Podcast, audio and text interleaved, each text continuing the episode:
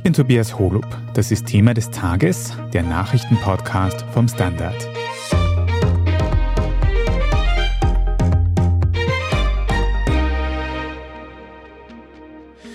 Die Kika Liner Gruppe hat Insolvenz angemeldet.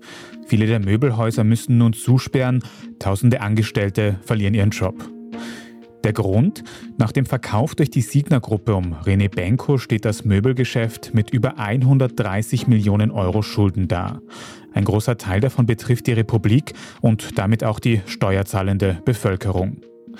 Wir sprechen heute darüber, wie es nun konkret mit Kika Leiner weitergeht. Wir schauen uns an, warum bei dieser Kette in der Vergangenheit von einer österreichischen Lösung die Rede war und ob diese nun gescheitert ist. Renate Graber und Josef Gepp, für euch in der Standard Wirtschaftsredaktion ist in den letzten Wochen laufend die Situation der Möbelhäuser Kika und Leiner ein sehr großes Thema. Und gerade mit dir, Renate, habe ich ja vor kurzem erst darüber gesprochen, wie eben diese Möbelhauskette verkauft worden ist. Mittlerweile haben die neuen Eigentümer ganz offiziell Insolvenz angemeldet für Kika und Leiner. Renate, kannst du ein bisschen erklären, was bedeutet so eine Insolvenz? Heißt das, dass diese Möbelhäuser jetzt dann bald alle zusperren müssen? Nein, das bedeutet nicht, dass alle Möbelhäuser zusperren müssen.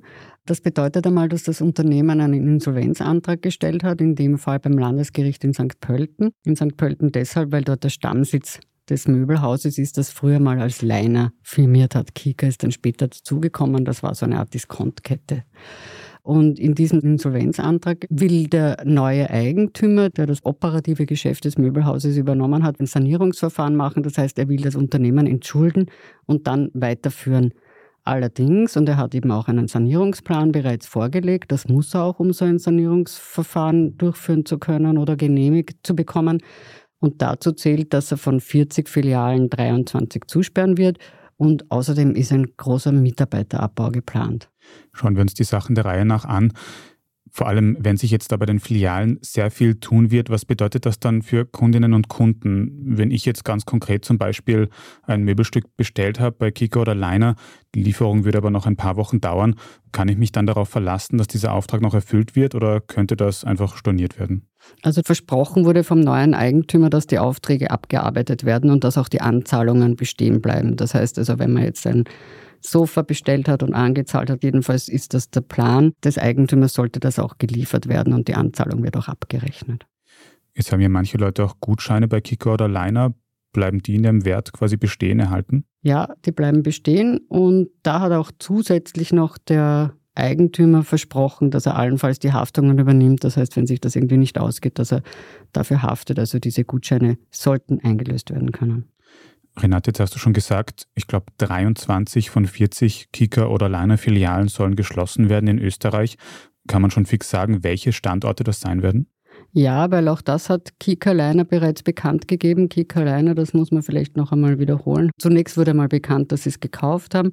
Als nächstes wurde bekannt, ein Teil des jetzigen Sanierungsplans, also des Mitarbeiterabbaus und der Filialschließungen. Und dann hat man bekannt gegeben, wieder einen Tag später, dass man das Unternehmen über eine Insolvenz sanieren will, das heißt einen Insolvenzantrag stellen wird.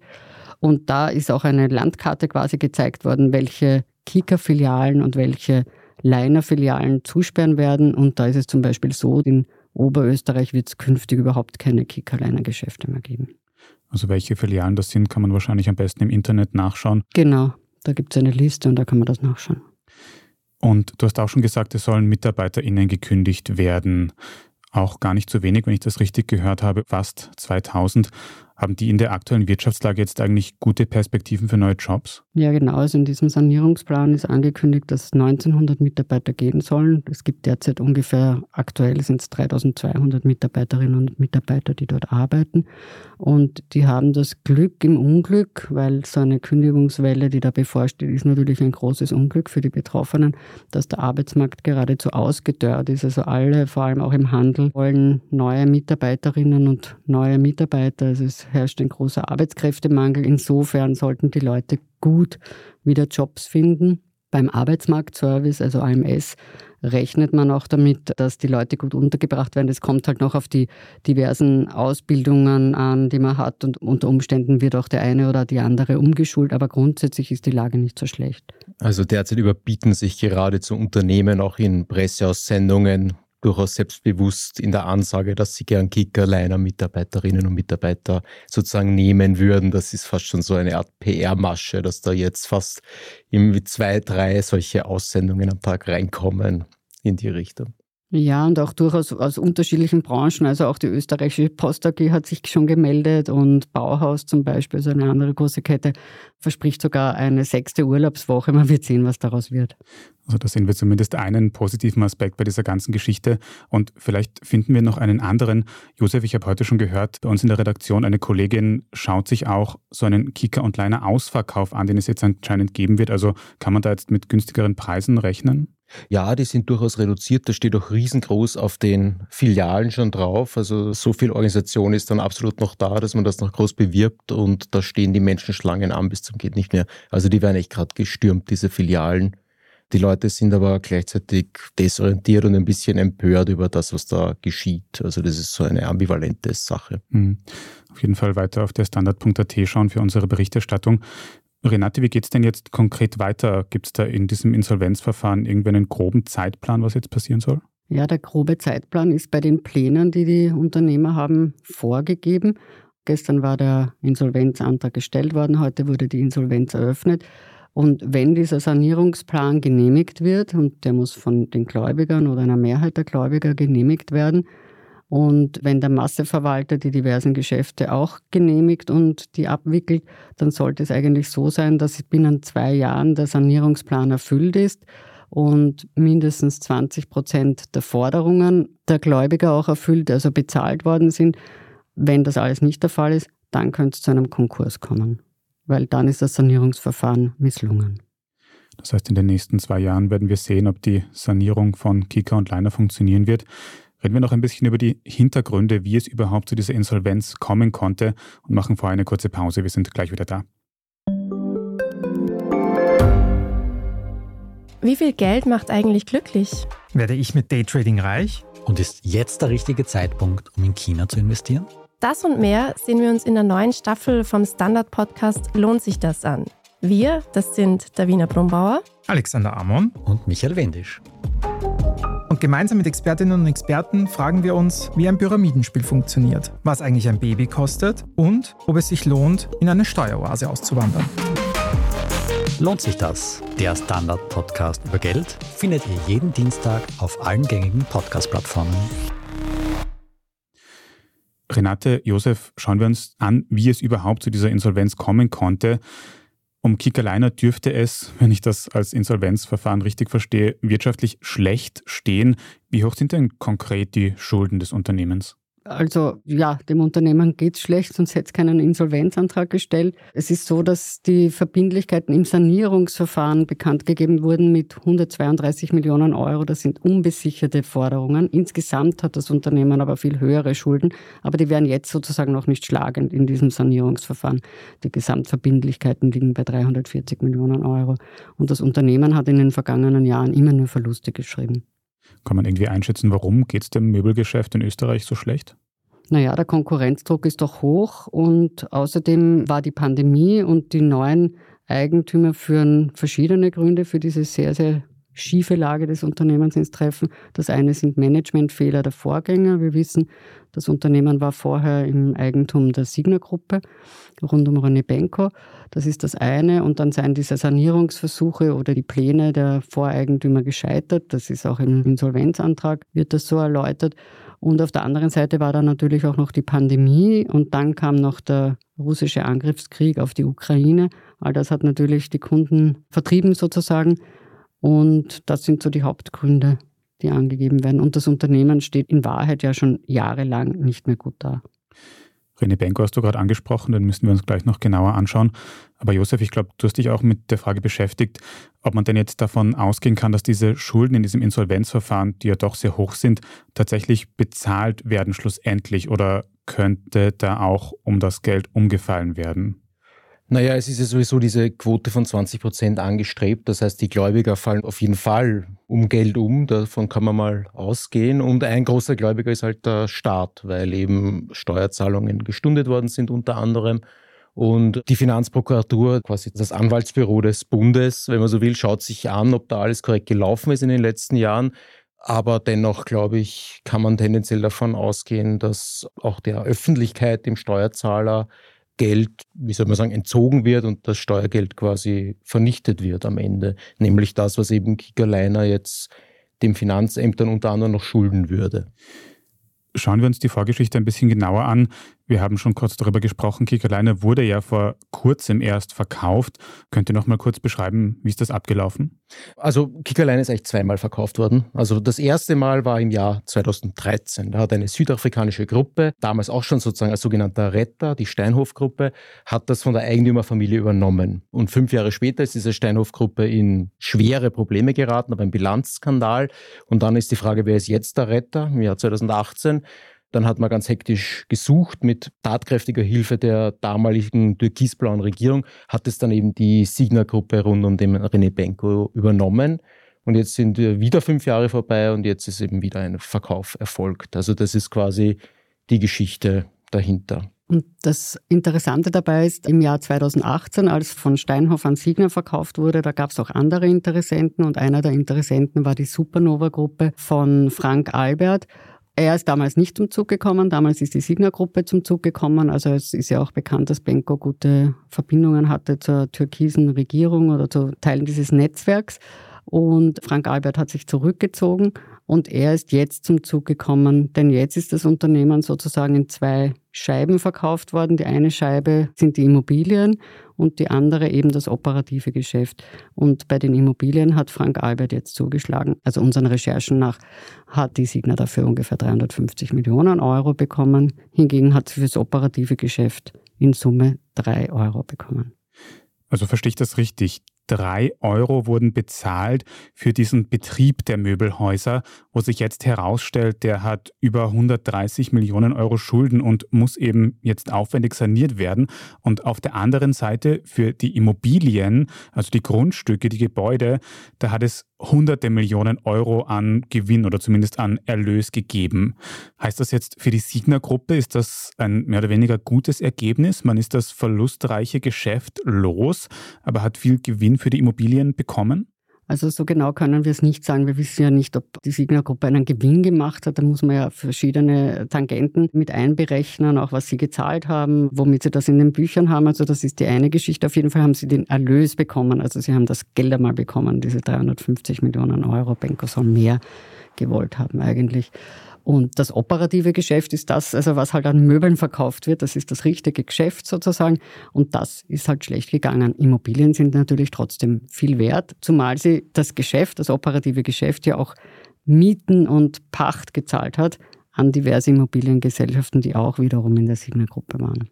Ja, also die Gruppe, die Signa-Gruppe sagt selber schon, sie sprechen von einem sehr guten Investment. Das wird jetzt von vielen Seiten angezweifelt, man weiß nicht, was wirklich dahinter steckt, aber jedenfalls sind die Immobilien eben, wie die Renate gerade gesagt hat, um hunderte Millionen verkauft worden. Das operative Geschäft ist quasi ein Sanierungsfall, der ein paar Euro wert ist, derzeit. Und jetzt habt ihr gerade schon gesagt, damals, als Kika und Leiner eben an die Signa-Gruppe verkauft worden sind, da war auch die Politik aktiv. Nochmal inwiefern? Ja, das war eben Türkis-Blau unter Sebastian Kurz und Heinz-Christian Strache. Und es war halt so, dass diese Steinhof-Gruppe sehr plötzlich in große Probleme gerät. Dann ist wieder eine Pleite quasi im Raum gestanden und dann hat man überlegt, was macht man? Dann hat es eben einige Überlegungen gegeben in Richtung XX Lutz, in Richtung der besagten Supernova-Gruppe. Und dann war eben die Rede, ja, wir finden eine österreichische Lösung. Die Regierung hat da laut Medienberichten von damals quasi auch unterstützt, mit angeschoben. Ich weiß nicht, wie das dann konkret kann man sich das wahrscheinlich durch Anrufe und durch Verhandlungen vorstellen. Und letztlich ist das dann auch gefeiert worden von der Regierung. Sie haben gesagt, wir haben eine österreichische Lösung erzielt, 5000 Arbeitsplätze sind gerettet worden. Es ist ein großes Vertrauensvotum für den Standort Österreich, so ist es damals in Aussendungen quasi gefeiert worden. Und jetzt zeigt sich halt doch, dass das nicht funktioniert hat. Es ist auch ein schwieriger Markt, muss man dazu sagen. Man muss dazu sagen, dass vielleicht die Kette schon möglicherweise im Jahr 2018 pleite gegangen wäre, aber man weiß das alles nicht. Tatsache ist, fünf Jahre später passiert halt jetzt diese Insolvenz und der Steuerzahler zahlt irgendwie doch ein Stück weit die Zeche jetzt dafür. Ja, und noch zu diesem Jahr 2018, es war im Juni 2018, als das die Signer-Gruppe gekauft hat, auch die Lösung mit Supernova wäre eine österreichische gewesen, um der Wahrheit die Ehre zu geben, denn das ist eine österreichische Gruppe, wenngleich Frank Albert gebürtiger Deutscher ist. Er hat seinen Wohnsitz in Österreich und diese Gruppe ist auch in Österreich daheim. Das ist das eine. Und das andere, wir wissen aus sehr, sehr vielen Chats, Stichwort, also wie hat die Regierung jetzt angeschoben oder nicht. Also aus dieser Zeit gibt es sehr, sehr viele Chats. Da wird sehr viel darüber geredet, auch mit Thomas Schmid und mit ÖVP-Beraterin Spiegelfeld. Da wurde sehr viel kommuniziert und sehr viel an Informationen auch weitergegeben. Also es dürfte schon auch gewünscht gewesen sein, dass das bei Signal landet. Thomas Schmid kennen wir mittlerweile gut als Schlüsselfigur unter anderem im ÖVP-Korruptions-U-Ausschuss und potenziellen Kronzeugen bei Ermittlungen unter anderem auch gegen Sebastian Kurz, den ehemaligen ÖVP-Obmann und Bundeskanzler. Aber jedenfalls kann man jetzt wohl sagen, dass diese groß beworbene österreichische Lösung, über die damals gesprochen worden ist, zumindest für den Moment gescheitert ist angesichts dieser sehr hohen Schulden, angesichts der vielen Menschen, die jetzt ihren Job tatsächlich verlieren. Wir werden sehen in den nächsten Jahren, ob dieses Insolvenzverfahren, ob diese Sanierung das Ganze noch retten kann. Danke mal euch beiden für diese Erklärung heute, Renate Graber und Josef Gepp. Sehr gerne, danke. Danke. Wir machen jetzt dann gleich noch weiter mit unserer Meldungsübersicht und sprechen über das neue SPÖ-Führungsteam rund um Andreas Babler. Wenn Sie, liebe Zuhörerinnen und Zuhörer, in der Zwischenzeit aber schon die journalistische Arbeit, die wir hier beim Standard machen, unterstützen möchten, dann geht es zum Beispiel, indem Sie ein Standard-Abo abschließen. Das geht sowohl für die Zeitung als auch für unsere Website, der Standard.at. Oder wenn Sie Thema des Tages über Apple Podcasts hören, dann kann man dort auch einige Euro für ein Premium-Abo zahlen, uns in Zukunft ohne Werbung hören und vor allem sehr unterstützen. Also vielen Dank für jede Unterstützung. Wir sind gleich wieder da.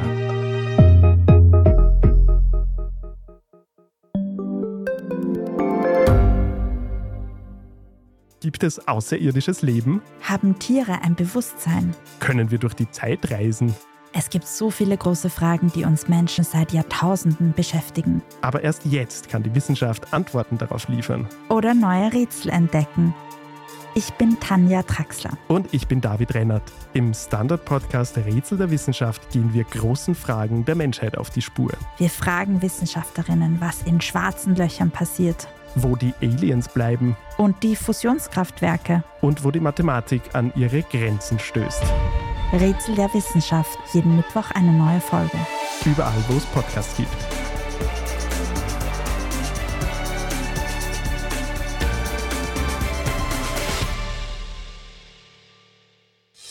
Und hier ist, was Sie heute sonst noch wissen müssen.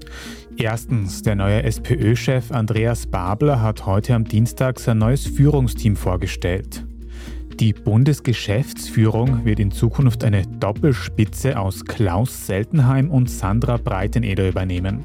Seltenheim kommt aus der SPÖ Niederösterreich, Breiteneder aus der Gewerkschaft. Natürlich geht es auch ganz stark darum, auch äh, mit Andi Babler gemeinsam mit der Tour durch alle Bezirke, die wir mit Andi machen werden, auch ganz stark wieder in Einigung der Partei zu gehen. Wir äh, haben in der letzten Woche noch einen unglaublichen Mitgliederzuwachs äh, gehabt. Wir sagen diesen Mitgliedern willkommen daheim und werden daran arbeiten, dass wir noch stärker werden und noch mehr werden.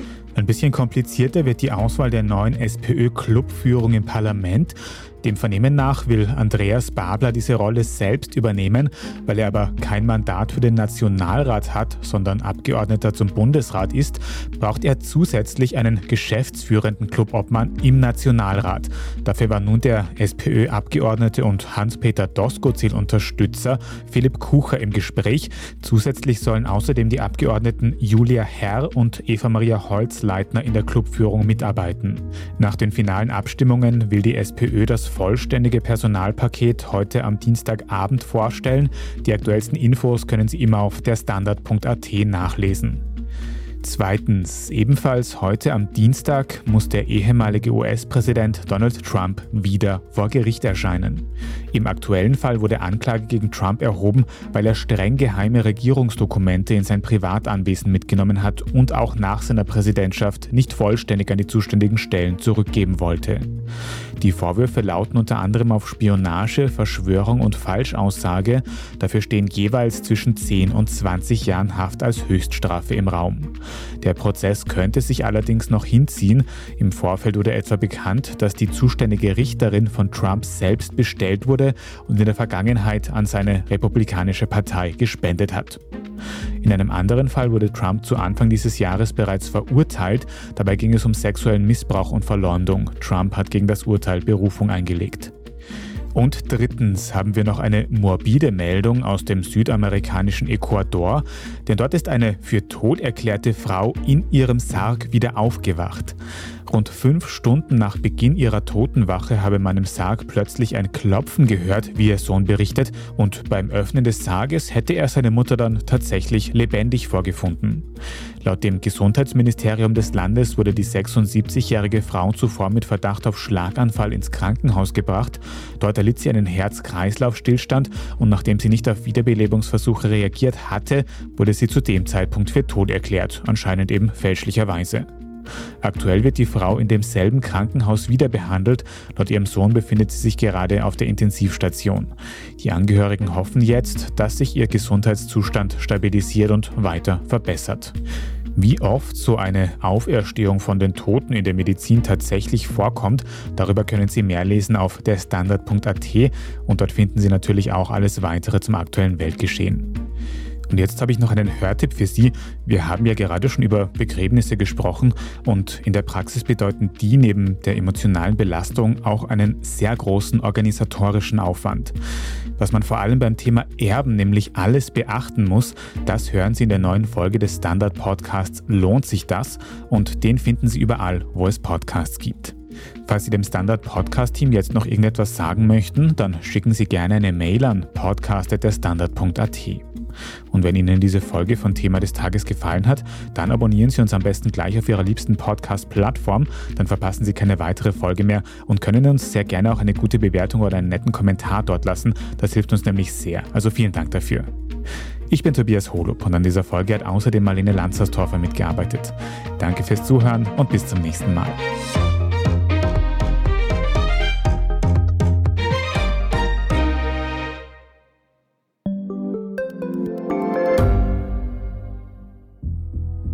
Was ich nicht nachvollziehen kann, ist, warum an jedem Unrecht immer ich schuld sein soll. Ein Korruptionsskandal jagt den anderen. Österreich hat in den letzten 30 Jahren viel über Klimaschutz gesprochen, aber zu wenig getan. Die Politik verschläft die Klimakrise. Die Behörden haben alles richtig gemacht. Fehler vergisst man, statt daraus zu lernen. So sind wir nicht. So ist Österreich einfach nicht. Aber wie ist Österreich dann? Das wollen wir bei Inside Austria herausfinden. Wir blicken auf die großen österreichischen Skandale. Von Ibiza bis Ischgl. Wir wollen wissen, wer dafür in der Politik die Verantwortung trägt. Und wir schauen genau hin, wo Österreich über seine Grenzen hinaus mitmischt. Vom Wirecard-Skandal bis zum Ukraine-Krieg. Das ist Inside Austria von Standard und Spiegel. Jeden Samstag eine neue Folge, überall, wo es Podcasts gibt.